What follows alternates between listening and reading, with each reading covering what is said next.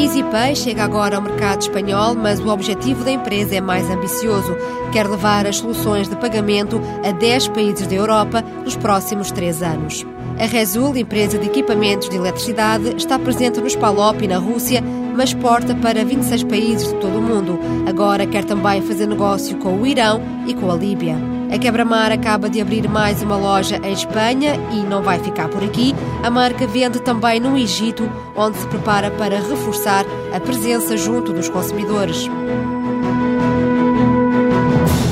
Portuguesa EasyPay quer facilitar os meios de pagamento usados pelas empresas portuguesas e agora também pelas empresas espanholas. Dois anos depois de criar o sistema EasyRef, que emite referências multibanco em apenas 24 horas e que uniformiza todos os meios de pagamento, a EasyPay entrou no mercado espanhol há pouco mais de um mês. Sebastião Lencastre, que dirige a empresa, explica que Espanha é o destino natural, mas com muitos desafios. É interessante verificar que Espanha tem uma abordagem aos meios de pagamento eletrónicos completamente diferente da nossa, não é? Ou seja, nós que estamos habituados aqui ao nosso multibanco e que utilizamos de forma intensiva, quer para passar nas autoestradas, quer para carregar telemóveis, quer para pagar as contas, como nós já vimos, em Espanha o mercado é completamente diferente. Os espanhóis vivem em cima das transferências bancárias, ou seja, é normal qualquer cidadão dar uma autorização de acesso à sua conta. Pronto. E, portanto, logo à partida cria-se aqui um desafio brutal, que é como é que nós vamos convencer os espanhóis a aderirem a este sistema. Ora, para nós, a maneira mais simples que nós encontramos foi perguntar-lhes se eles não queriam vender aos portugueses. Porque se eles quiserem vender, seja o que for aos portugueses, o melhor é eles adotarem o sistema multibanco. Com esta abordagem, a EasyPay já conquistou em Espanha duas dezenas de clientes em apenas um mês e meio de atividade, mas há outros mercados em vista. A aposta passa por aproveitar as comunidades portuguesas no estrangeiro que já conhecem as vantagens do multibanco e podem, melhor que ninguém, promover este meio de pagamento. Os próximos mercados que nós estamos a atacar são os mercados onde existem comunidades de imigrantes portugueses fortes. Estamos a falar de França, do Luxemburgo e da Suíça. Pronto, são três mercados que nós já estamos também a atacar, tal e qual como o fizemos em Espanha, por forma a que nesses países comece a ser frequente também este tipo de pagamento, que não é um pagamento online, porque eu primeiro recebo a fatura vou verificar se está tudo bem e posteriormente é que vou pagar. E, portanto, aquilo que nós estamos a fazer é adotar outros países deste mecanismo de pagamento de faturas que é tão querido dos portugueses e que nós já não sabemos viver sem ele. A EasyPay está empenhada na internacionalização da empresa e Sebastião Lencastre já traçou metas para os próximos tempos. Nos próximos eh, três anos nós queremos estar presentes em dez mercados. Portanto, temos estes quatro mercados identificados mercados naturais, às vezes é pela sua dimensão, não é? Portanto, se nós olharmos para um país como a Inglaterra, que é fortíssimo na área dos meios de pagamento eletrónicos, ou a Alemanha, não é? Portanto, seriam dois países naturais e a Itália também, pela sua dimensão, não é? Pronto. Portanto, a nossa plataforma, que está neste momento em três línguas, português, inglês e espanhol, no próximo ano ficará em seis línguas. Portanto, vamos incluir o alemão, o italiano e o francês. E, portanto, esses mercados são mais mercados naturais pela sua dimensão do que pela outra razão que eu lhe referi há bocadinho, que é termos as comunidades dos portugueses a ajudarem-nos, no fundo, a divulgar aquilo que é nosso e que é muito bom. Quanto à entrada em países como o Brasil ou os PALOP, Sebastião Lencastre revela que tem tido grandes solicitações, mas prefere concentrar o negócio na Europa. O investimento para o próximo ano é de 300 mil euros. Com esta aposta internacional, a EasyPay para crescer seis vezes mais no próximo ano e atingir um volume de negócios de 18 milhões de euros.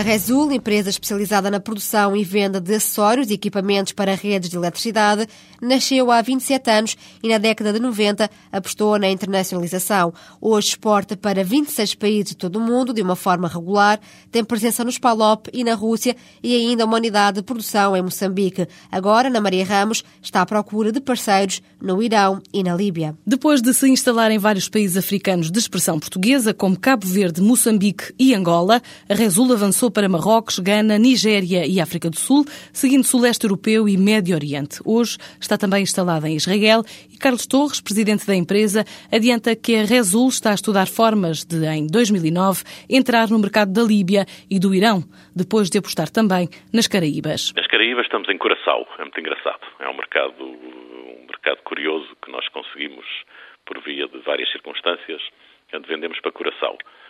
Médio Oriente vendemos para Israel, curiosamente, com alguma regularidade, estamos a tentar entrar no mercado do Irão e da Líbia. Não, não, é propriamente um processo de negociação, é um processo de abordagem de mercado. Repare que cada mercado é um caso. Na Líbia, enfim, estamos a servir um pouco esforço que está a ser feito a nível governamental para, enfim, estabelecer parcerias com a Líbia e, portanto, estamos a servir um pouco da vontade política já expressa pelo governo. No Irão, eh, enfim, estamos a contactar eh, potenciais parceiros, já percebemos que é um mercado difícil mas também com, com uma potencialidade muito grande. Para o ano, esperam ter já novidades em relação a estes dois mercados? Espero, espero. O ano espero já ter algumas novidades nesse sentido. Para esta empresa, especializada na produção e comercialização de acessórios e equipamentos para redes elétricas, a internacionalização foi decidida na década de 90, quando se colocou o problema do crescimento do mercado interno. Por estar cumprida a missão de eletrificar, em especial os meios rurais, decidiu então avançar para o estrangeiro. Dirigimos aos tais países em via de desenvolvimento, cuja tecnologia de rede fosse semelhante à adotada na Europa continental, que é, que é, que é adotada em Portugal. Estamos a falar numa primeira fase. PALOPS, foi por onde começámos, enfatizo muito os PALOPS, no nosso caso ainda por outras razões, porque de facto toda a tecnologia de rede elétrica instalada nesses países foi ainda tecnologia deixada pelos portugueses, portanto aí não há qualquer problema de adequabilidade de produtos. E de facto começámos pelos palopes, eu diria que com grande sucesso, apesar das dificuldades conhecidas de alguns deles. O diálogo foi fácil, eu diria que o sucesso foi grande, e de tal modo grande que nós hoje mantemos estruturas próprias de intervenção no mercado em Cabo Verde, Angola e Moçambique. Moçambique, curiosamente, também já mantemos uma estrutura de produção. Foi a nossa primeira experiência nessa área que está a correr muito bem. Mas nem África não nos ficámos pelos Parlopes e por isso pelos países africanos de língua oficial portuguesa. Hoje eh, vendemos, enfim, para Marrocos, para a Tunísia, para o Ghana, para a Nigéria, para a África do Sul. Curiosamente estou a falar de três países onde se aplicam as British Standard, mas também aí foi possível encontrar alguns nichos de mercado. Claro que houve um volume de retorno muito grande, nesse aspecto houve, e de facto hoje eu posso lhe dizer que Angola é seguramente o nosso principal mercado de exportação e com tendência crescente, porque, enfim, como, como toda a gente sabe, está quase tudo por fazer em Angola, sobretudo na nossa área, na área da eletrificação. Eu diria que neste momento eletrificação existe apenas em Luanda e pouco mais. Portanto, há todo um país para eletrificar, portanto, para nós há um mercado com uma potencialidade imensa. Temos uma parceria excelente com a EDM em Moçambique, Eletricidade de Moçambique, que é, aliás, uma empresa muito bem organizada, e também, finalmente, com a Eletra em, em Cabo Verde. Hoje, a Resul tem em Moçambique uma unidade de produção, Angola é já o primeiro mercado, logo seguido da Rússia em segundo, e na estratégia da aposta da empresa no leste europeu. Nós não ficamos por África. Da África avançamos para aquilo que eu chamo o profundo leste europeu, uma vez que eram conhecidos os baixíssimos índices de eletrificação desses países. Por isso começámos pela Rússia. A Rússia, que curiosamente hoje já é o nosso segundo principal mercado de exportação, é um país imenso, com uma potencialidade imensa, como toda a gente sabe. Conseguimos já homologar os nossos produtos junto das elétricas russas, ou de algumas, que elas são várias. Isto abriu-nos outras portas, abriram-se-nos os mercados limítrofes e por isso hoje estamos já a exportar para a Ucrânia e para a Moldávia e, e, não paramos por aqui. O mercado interno representa nesta altura apenas 3% do valor total de faturação da empresa, já o investimento direto e as exportações representam o bolo maior de faturação deste ano, volume que a Resul espera aumentar em 2009, tendo em conta os negócios já contratualizados. A Resul vira as costas à crise, explica que anda em contraciclo com o mercado, espera acabar o ano a faturar 20 milhões de euros, estimando para 2009 um aumento de 20% no volume de faturação. Cabramar tem como mercado internacional de eleição a vizinha Espanha, onde acaba de inaugurar mais uma loja, desta vez em Madrid, no prestigiado bairro de Salamanca. Mas o Egito também conhece a roupa da Cabramar, país onde a empresa se prepara para abrir a sétima loja. Esta marca de vestuário nasceu no final dos anos 80 pelo velejador Gonçalo Esteves, que vendia t-shirts aos amigos do Clube Naval de Cascais. O sucesso ditou depois a venda da roupa por catálogo e, finalmente, nas lojas por altura da Expo 98. Daí até à internacionalização foi um passo, como conta Gonçalo Esteves, administrador delegado da Quebra-Mar. A internacionalização arrancou em 2004. Arrancou por Espanha e durante muitos anos, até, até o ano passado, o Espanha era o único mercado onde a Quebra-Mar estava presente. Com quantas lojas em Espanha? Nós temos cerca de 10 lojas em Espanha. Acabámos de abrir a última na quinta-feira, na Calha Ayala 27, portanto uma loja grande, de rua, no bairro de Salamanca. Um passo de alguma forma hum, ousado, visto que o bairro de Salamanca é, sem dúvida, o sítio mais difícil para se vender em Espanha e o sítio mais difícil para se vender em Madrid. Mas achámos que tínhamos que ter essa prova e hum, acabámos por abrir uma loja no olho do furacão desta crise, não é? Mas a loja estava programada para abrir desde este fevereiro e teve, teve em obras durante este tempo todo e a loja abriu exatamente na quinta-feira. E qual é que tem sido a receptividade dos clientes? A receptividade é boa porque o bairro de Salamanca é um bairro que tem todas as marcas líderes mundiais presentes, em que o consumidor em si é um consumidor em que, que, a crise não lhe afeta assim tanto, não é? Mas é evidente que há um decréscimo nas vendas em todo o lado, embora nós, no bairro de Salamanca, não possamos fazer qualquer comparativa, porque, como lhe disse, abrimos na, na altura menos propícia para observar as vendas, digamos assim. Para já mantêm-se estas lojas ou estão previstas mais aberturas? Nós gostaríamos de, no ano 2009, aproveitando também a tal oportunidade que em Espanha ainda é mais vincada do que em Portugal, caso a loja da Ayala 27 funcione como nós esperamos, gostaríamos de ter outro local no bairro de Salamanca e gostaríamos também de ter um local em Sevilha. São dois sítios, são duas lojas de rua que nós gostaríamos de poder abrir no ano 2009. É preciso calcular todos os, os condicionantes dos investimentos e, como lhe disse, nesta altura nós estamos bastante atentos ao que se passa no mercado imobiliário também nestas duas cidades para ver se arranjamos alguma oportunidade de abrir nestas duas artérias. E quanto a outros países?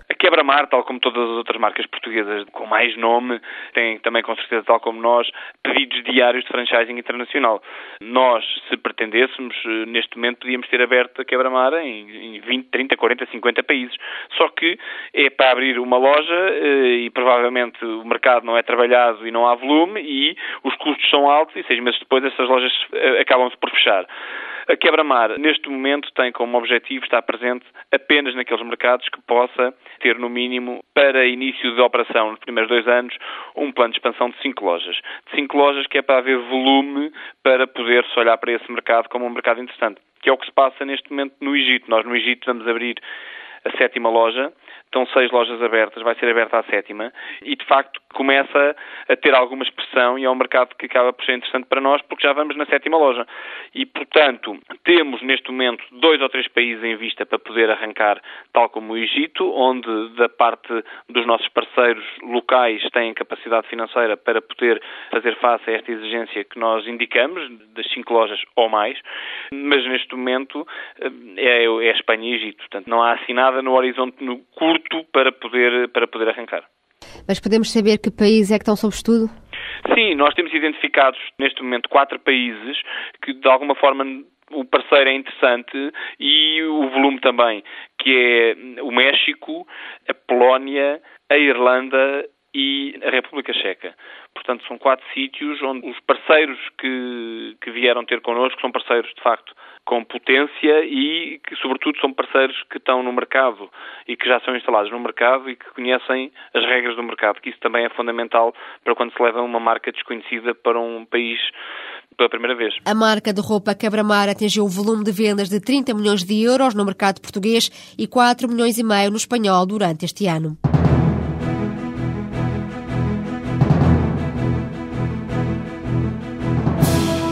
Quebra-Mar está preparada para o impacto da crise económica e sabe que vai ressentir-se nas vendas do próximo ano. Espanha deve ser mais afetada do que Portugal pela quebra do consumo, mas ainda assim a empresa vai continuar a crescer neste mercado.